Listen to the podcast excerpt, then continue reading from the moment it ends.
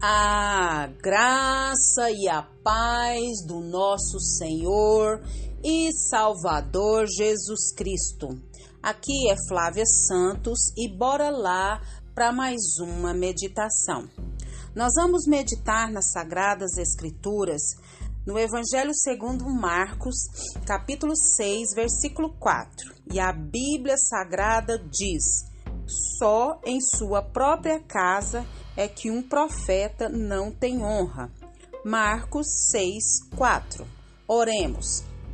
Pai, em nome de Jesus, nós uma vez mais pedimos ao Senhor perdão dos nossos pecados, perdão das nossas fraquezas, perdão das nossas iniquidades, perdão de tudo, tudo, tudo que há em nós que não agrada ao Senhor. Pai, nós clamamos a Ti, purifica-nos, santifica-nos com a Sua destra poderosa e fiel. Pai, em nome de Jesus, nós queremos agradecer por mais uma semana que passou, queremos agradecer por mais uma semana que já se iniciou no dia de hoje. Queremos agradecer pelo teu amor, pelo teu cuidado, queremos agradecer pela tua proteção, pela tua provisão, agradecer pela tua presença viva e real nas nossas vidas. Não temos palavras para expressar a nossa gratidão e o nosso louvor. Também clamamos ao Senhor, Pai, que continue falando conosco Pai, fala conosco, Pai, por intermédio desse áudio. Fala conosco, porque nós precisamos do Senhor, nós necessitamos dos teus ensinamentos, das tuas orientações, da tua direção. Abra nossa mente, Paizinho. É o nosso pedido. Agradecidos no nome de Jesus. Amém.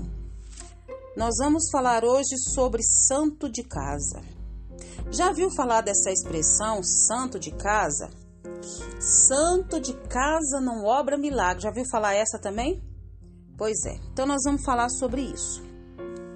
Porque o versículo que nós lemos de Marcos 6,4 diz isso: que um profeta não tem honra na sua própria casa. Então vamos falar do santo de casa. Então a gente, muitas das vezes, nós é, clamamos pela nossa família, pelos nossos entes queridos, amigos, às vezes por uma esposa, pelo um esposo, pelos filhos, pelos pais, para que eles venham fazer parte da família de Deus. E às vezes a gente passa muito tempo orando, muito tempo clamando, né?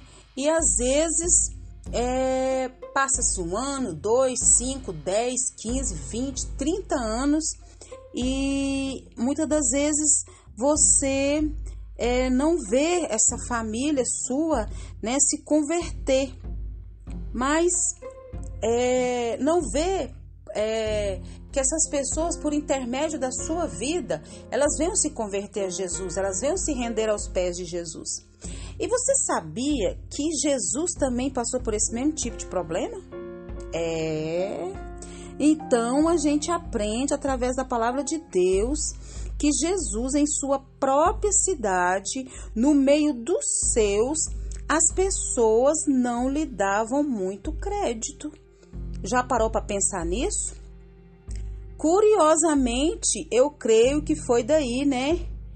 O o ditado que muitos dizem: o santo de casa não faz milagres. Creio eu, né? Mas assim como Jesus, nós não podemos deixar de dar testemunho aos nossos familiares, aos nossos amigos, aos nossos vizinhos, aos nossos parentes, às pessoas que a gente ama, que a gente quer bem. Talvez somente você é, conheça Jesus em sua casa e tenha sofrido muito por seus familiares, né? Que não querem ouvir falar do Evangelho, que não querem ouvir falar de Jesus. Nós queremos encorajá-lo a não desistir. O nosso lar é talvez o terreno mais árido para evangelizar, para falar de Jesus. Por quê? Porque somos desafiados a viver um testemunho santo continuamente.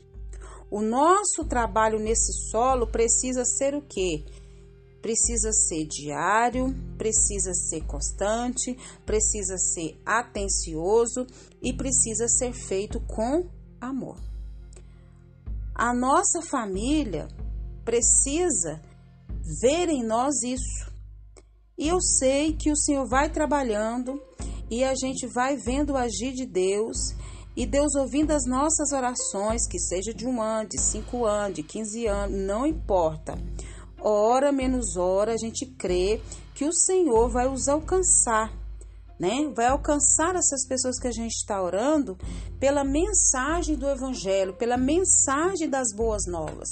Às vezes você já está orando aí já há alguns meses, anos, não desista. Jesus também passou por isso.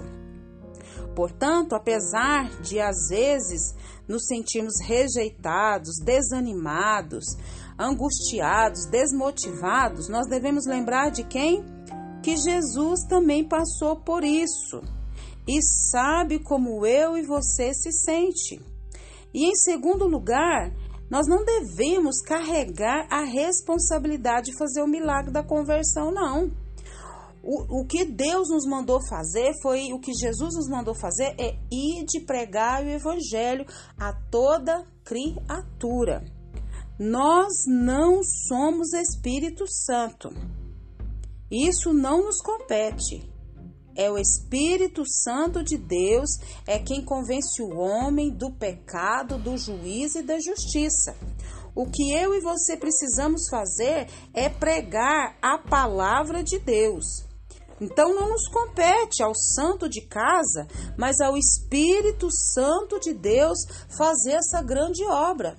Eu não convenço a mim mesmo, você não convence a si mesmo, se o Espírito Santo de Deus não agir em nós e através de nós.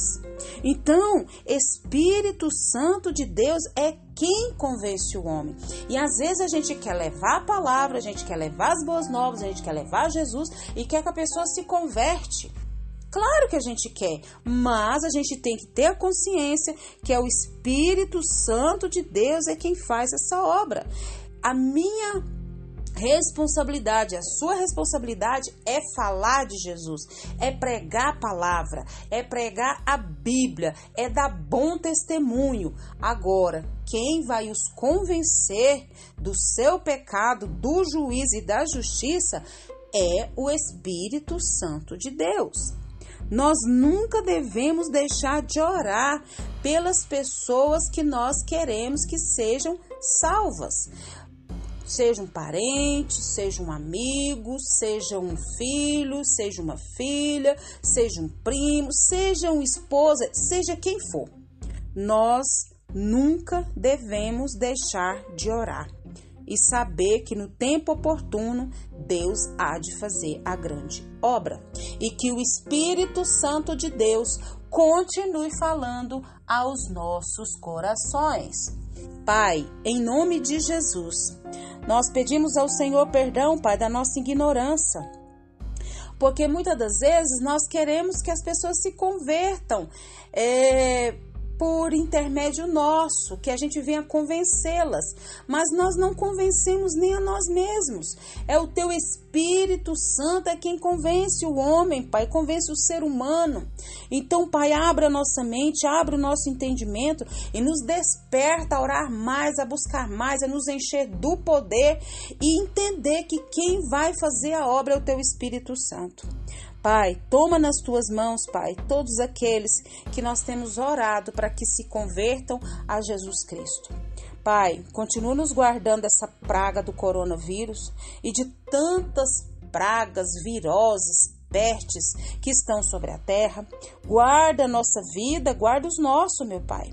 Pai, nós colocamos também, Pai, as eleições do dia 2 de outubro. Que o Espírito do Senhor trabalhe sobre a nação brasileira.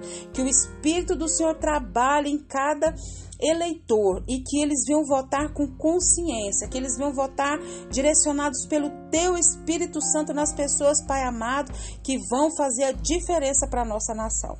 É o nosso pedido, agradecidos no nome de Jesus. Leia a Bíblia, leia a Bíblia e faça oração se você quiser crescer. Pois quem não ore e a Bíblia não lê, diminuirá, perecerá e não resistirá. Um abraço e até a próxima, querendo bom Deus. Fui!